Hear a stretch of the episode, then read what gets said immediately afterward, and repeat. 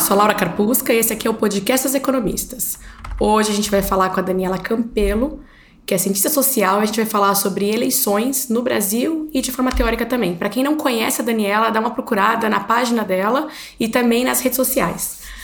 Daniela, muito obrigada por ter aceito o nosso convite. É, a gente está gravando esse podcast faltando pouco mais de uma semana aqui para o primeiro turno das eleições no Brasil. Então vai ser muito legal poder aprender com você é, algumas coisas por aqui. E eu queria começar, na verdade, pedindo para você contar um pouquinho da sua trajetória para as nossas ouvintes. Oi, Laura, obrigada, obrigada pelo convite. Eu já sabia que existia esse podcast, sempre tive vontade de vir, então estou super feliz de estar aqui. É, a minha trajetória é uma trajetória muito torta, então eu acho que até é interessante para que as pessoas ouçam que as coisas não acontecem muito, muito linearmente, né? Isso, ótimo. Eu, eu sempre fui muito apaixonada por política quando eu era pequena. Eu tinha um avô da Arena e um pai do MDB que Uau. discutiam todo fim de semana e eu, eu acompanhava.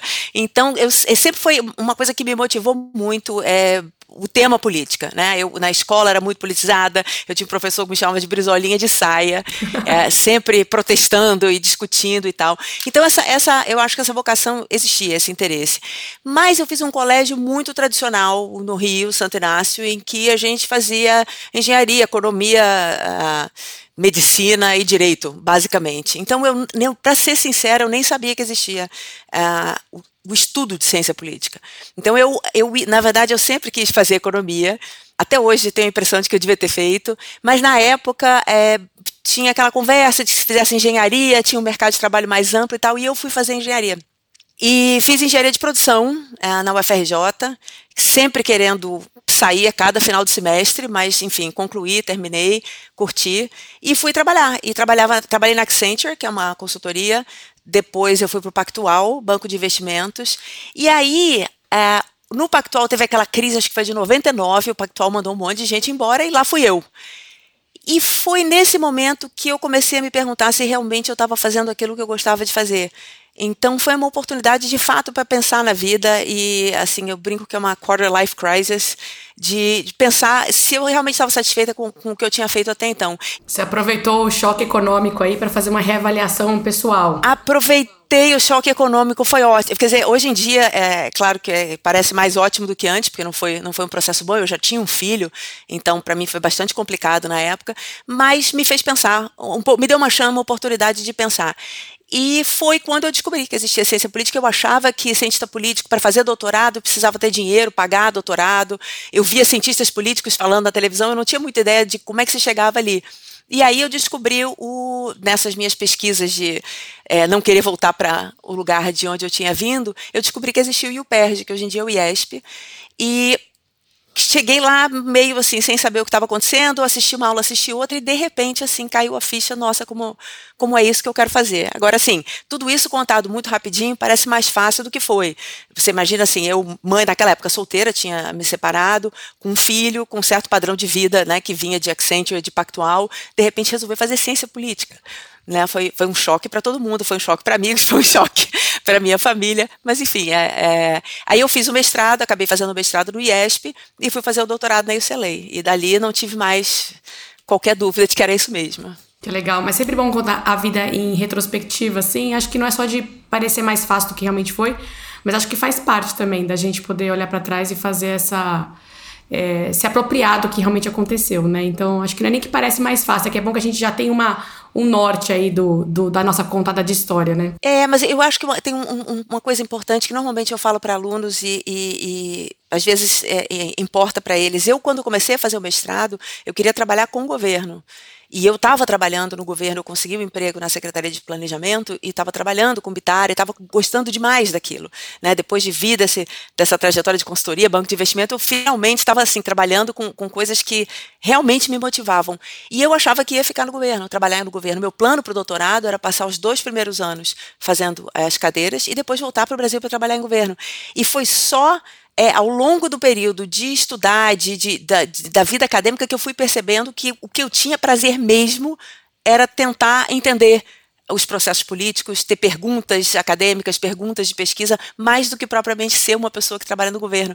Isso, assim, que parecia tão claro para mim no começo, de repente foi ficando uh, meio óbvio que não era o que eu queria, porque eu gostava de fato era da vida acadêmica. Mas demorou, demorou bastante até eu, eu perceber isso. Muito legal ouvir isso. Eu quero voltar para suas perguntas acadêmicas em um minuto, mas antes disso, você comentou assim, ah, aí eu via os cientistas é, políticos na televisão.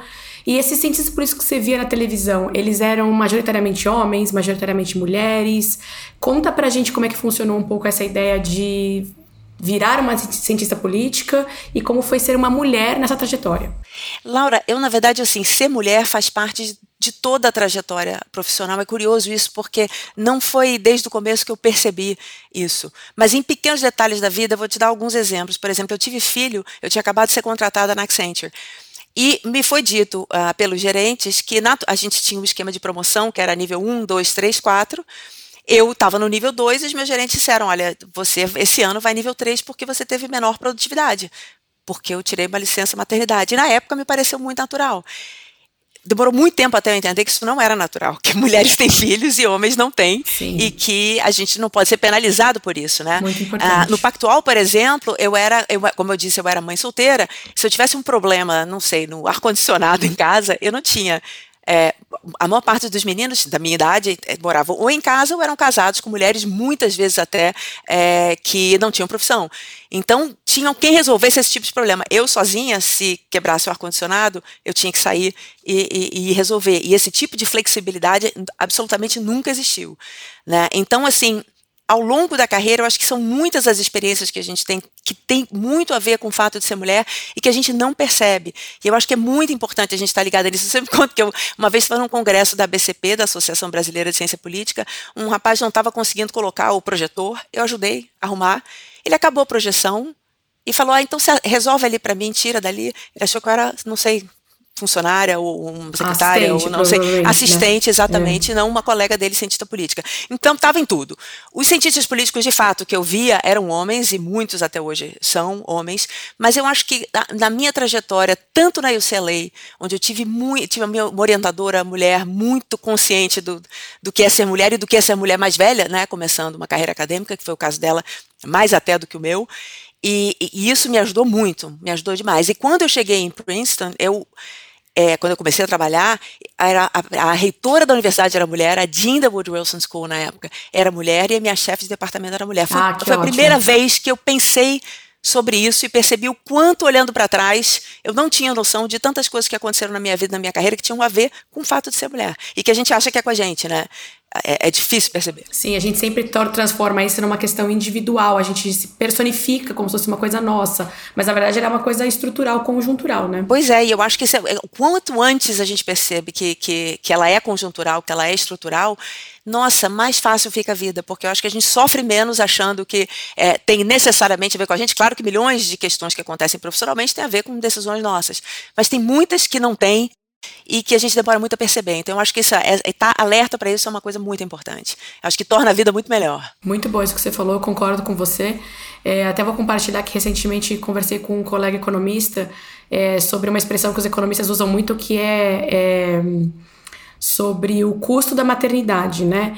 E aí eu fiz uma provocação que, na verdade, foi uma piada, mas acabou sendo mais uma provocação, Uh, que era, na verdade, que não deveria ser o custo da maternidade, mas deveria ser o custo da mediocridade masculina, né? Porque a gente não pode mais associar o custo a ser a, a, a maternidade. O custo tem que ser a, a falta da participação do, do outro lado, né? Não, total. Eu, na maternidade, quando eu tive meu segundo filho, o Enzo, que eu tive lá em Princeton, eu tinha seis meses de licença, um semestre off. Né, por ter filho. Mas como eu tive no verão, o, o, Enzo, eu falei, bom, no verão eu passo dedicada, como se fosse o meu semestre off, e quando for o meu semestre eu volto a trabalhar em pesquisa. Nossa, você não tem ideia de quão questionada eu fui, por família, por colegas, por amigos. Enquanto isso, meu marido, que tomou exatamente a mesma decisão, nunca, ninguém perguntou para ele por que ele está voltando a trabalhar, podendo ficar em casa claro, com o filho. Claro. É, é, é, sempre muito diferente. É bastante diferente, muito mesmo.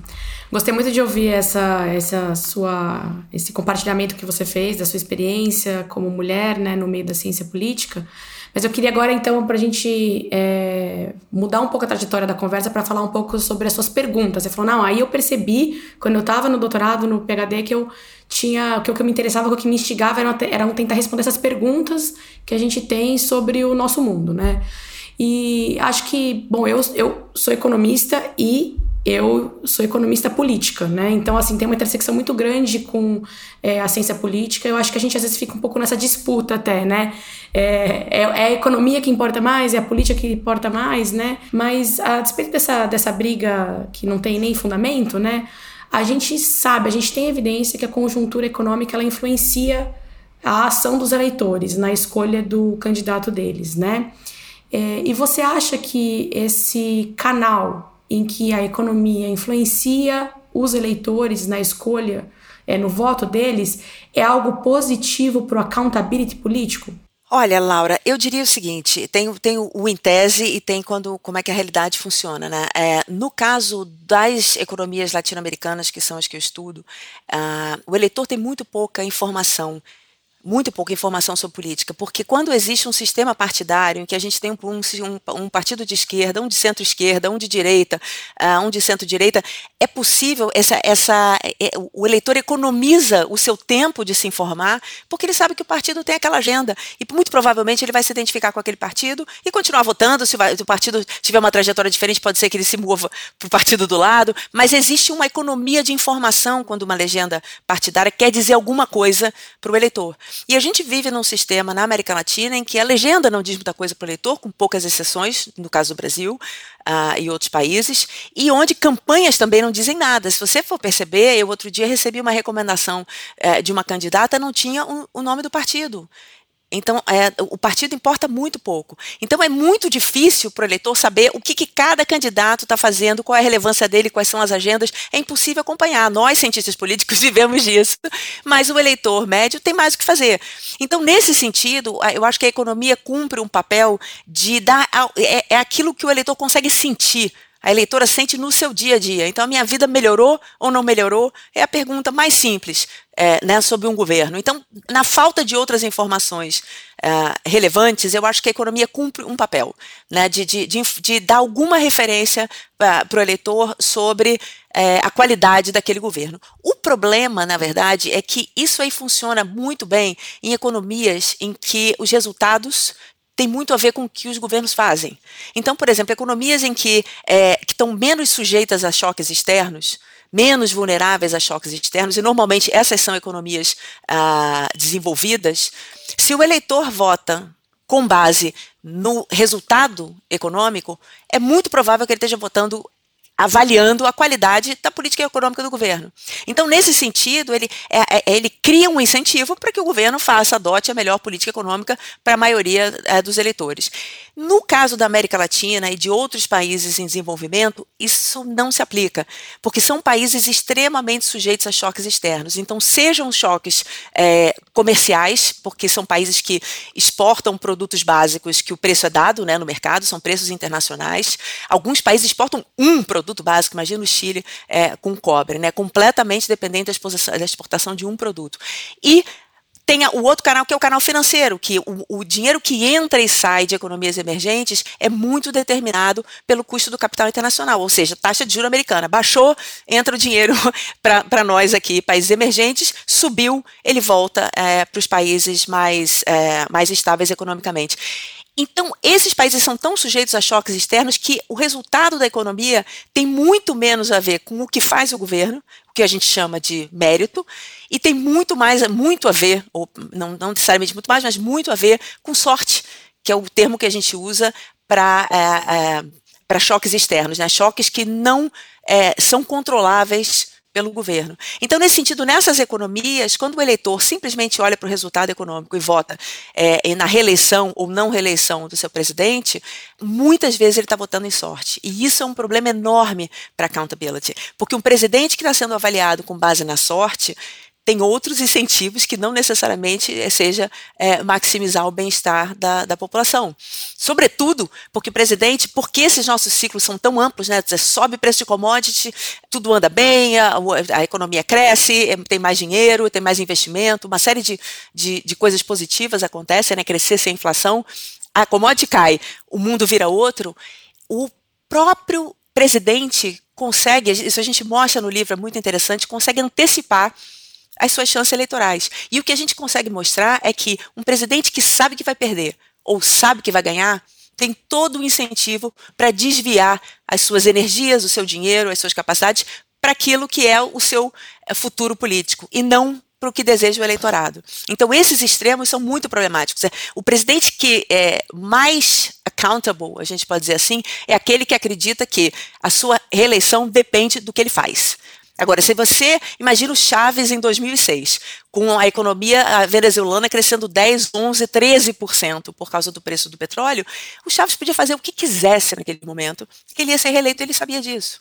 Né? Por outro lado, presidentes que sabem que não tem chance, e a gente pode entrar um pouco no cenário é, atual, sabem que não tem é, Pois então, sabem que não tem chance, também tem um incentivo para desviar os seus, os seus esforços do eleitor mediano e atender a sua base eleitoral, que vai, vai lhe dar um, um futuro político no, no, no melhor, cenário. Então, nesse sentido, não é bom para accountability o voto econômico em países onde a economia depende menos da, da ação dos governos e mais de choques externos. Muito interessante isso que você falou. E acho que, bom, você já antecipou. Eu ia fazer uma follow-up question aqui, mas você já me antecipou, né? A gente observa isso agora, inclusive nessa conjuntura econômica e política que a gente vive, né?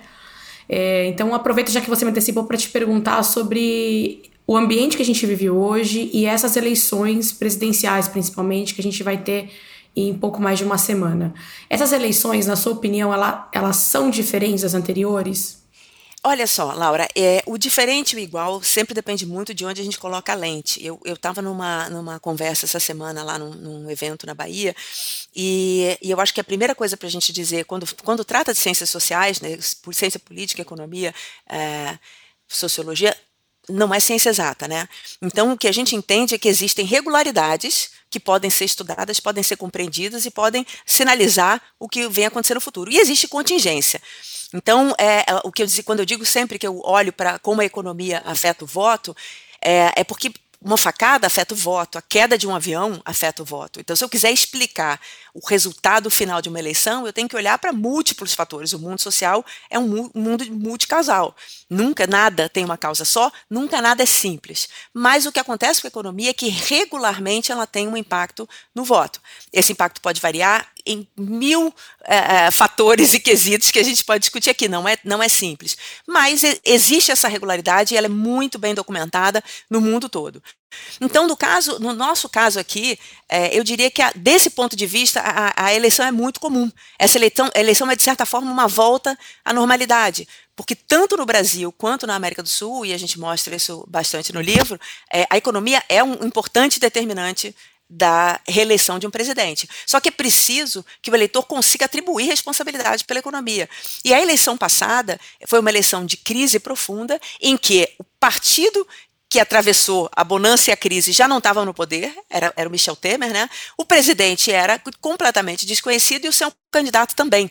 Então, não tinha é, é, em quem canalizar a insatisfação ou a satisfação do eleitorado. Então, aquela foi uma eleição muito especial e que aconteceu em meio a uma crise política, depois do, do, do, da questão toda de 2014, de, do, do PSDB não aceitar é, o resultado eleitoral, estava no meio de uma crise moral né, do escândalo da Lava Jato e as pessoas com a percepção de que a política é, é uma coisa suja, é, é, um político profissional é uma coisa ruim, a gente tem que querer alguém que venha de fora uh, desse sistema. Então, assim, eu acho que todas o as condições. dos outsiders, né? Pois é, todas as condições estavam dadas para alguém que conseguisse, e como impressionantemente aconteceu, como Bolsonaro conseguiu se vender como de fora do sistema. Que, que, que é, isso é uma é, coisa bem é, brasileira, é, uma jabuticaba nossa essa, É uma né? jabuticaba, é, é, uma, é uma evidência da irrelevância dele. Ninguém notou que ele estava ali aqueles anos todos e ele estava ali. Gostei dessa sua forma de colocar, porque o Trump, de fato, ele era um outsider da política, né? Ele era um outsider. Bolsonaro, Mas o Bolsonaro, ele era um outsider pela sua é, irrelevância, gostei. Pela sua irrelevância. Então, aí, então, podia, eu, eu, sempre digo, podia ter sido outro, podia ter sido Joaquim Barbosa, podia ter sido Luciano Huck, aconteceu que, que era o Bolsonaro. Então, e, e, a gente via, é, é interessante a gente olhar porque a economia ela não determina só as chances de um, de um candidato ser eleito. A gente olha no livro, por exemplo, a gente olha não só a reeleição, chance de reeleição, mas a gente olha a popularidade, a gente olha probabilidade de uma transição regular de governo. E a gente não olha no livro, mas, mas quem estuda isso sabe, mesmo o apoio à democracia está muito associado às ações econômicas. Ele tende a cair, caiu em toda a América Latina é, na crise que bateu na, na, na, região depois de 2012 2013. Então, nesse sentido, o, o eleitorado naquela época estava extremamente insatisfeito com o que a democracia estava entregando, queria alguma coisa de muito novo, existiam pesquisas naquela época que mostravam, e calhou do novo ser Bolsonaro. Então, eu acho que excepcional foi essa outra eleição. E veja, não é que a eleição fosse muita gente perguntar, ah, mas antes era sobre corrupção, agora é sobre economia. Não, o cenário, o background daquela história toda lá, mesmo da Lava Jato, era uma crise econômica seríssima que aconteceu é, durante o período do governo da Dilma. Ela, ela tem tudo a ver com o fato do eleitor querer tudo diferente.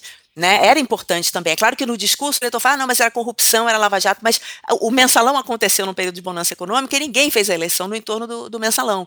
Então eu acho que o pano de fundo era economia, sim. E agora, de certa forma, é uma, é uma eleição mais normal. Porque a gente tem um presidente que tem um, um, um resultado para mostrar depois de quatro anos e que vai ser avaliado nisso, quer ele queira, quer não.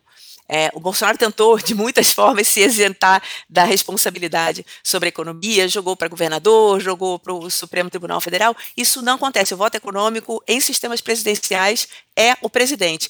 E, em segundo lugar, interessantemente, como a gente mostra no livro, né, que, que é, esses fatores externos que não têm relação com o governo, choques externos, determinam a economia e logo determinam o voto, que é uma coisa ruim, no caso do Bolsonaro, isso realmente trabalhou contra ele. Teve uma pandemia, teve é, a invasão a, da Ucrânia pela Rússia, e, e, são fatores que estão gerando problemas econômicos em todo o mundo. Por outro lado, ele teve uma subida de preço de commodities sensacional a, nesse último ano, que poderia talvez ser considerado um fator sorte aí de última hora. E a gente não sabe se fosse mais um ano a, demorasse a eleição, era possível que, com tudo que foi feito em termos de desmantelamento do Estado, ataque à democracia, discurso de ódio tudo mais que a gente viu nesse governo, que Bolsonaro fosse reeleito simplesmente por conta da sorte. Eu acho que uma maneira de resumir essa história é a seguinte: é, a gente sempre fala isso em congresso. Se eu fosse presidente do Brasil e quisesse ser reeleita, se você me perguntar, eu prefiro sorte, eu prefiro mérito, eu diria eu prefiro ter sorte, porque a sorte determina muito ah, nessas histórias. E dá menos trabalho, né? Pô, dá menos trabalho. dá menos trabalho também. Não, interessante isso que você discutiu. Inclusive, acho que esse debate não acontece só no Brasil hoje, né? Existe toda uma discussão de como, a, desde a grande crise de 2008, a gente teve realmente, principalmente no mundo desenvolvido, né? É, a criação de um grupo de perdedores econômicos que se sentiram é, alienados do Estado de alguma forma, né? É, mesmo que de forma relativa, né? Não de forma absoluta é, e como essa insatisfação por conta da crise de 2008, de alguma forma, acabou servindo como pano de fundo é, para o aumento do que a gente chama de forma bem assim geral de polarização e também para um renascimento de grupos mais extremistas de extrema Nossa, direita, eu, né? Eu estava lendo hoje de manhã sobre a Suécia, né? Quando a gente Sim. poderia imaginar que ia chegar até lá, né? é, é, extremamente preocupante. Agora, eu vou dizer uma coisa para você, que isso aí é uma mensagem para os economistas. Ah, eu, volto e, eu volto e meia, essa conversa acontece sobre os ciclos, as commodities. Eu não vou nem entrar no mérito da discussão econômica se tem efeito ou não tem efeito, porque assim, acho que não, nem cabe aqui. Mas eu acho que um ponto muito importante para a gente pensar vou, é como cientista política que eu estou falando. O Brasil precisa, como outros países precisam e o Chile tem, um esquema fiscal de alguma forma, que considere essas flutuações e que consiga, é, como a gente fala em inglês, level the playing field, que consiga fazer com que presidentes governem sob condições minimamente comparáveis. Então, um exemplo que eu sempre dou: Rafael Correia, no Equador, quando é, foi eleito, no meio do boom do, do preço de petróleo, ele tinha 14 pontos percentuais de receita fiscal sobre o PIB, 14 pontos percentuais de receita fiscal sobre o PIB, a mais do que o governo anterior. Então, para o eleitor que olha esse governo e olha o governo anterior, não tem a menor chance dele conseguir comparar e extrair informação sobre competência com um tamanho de flutuação desse tipo.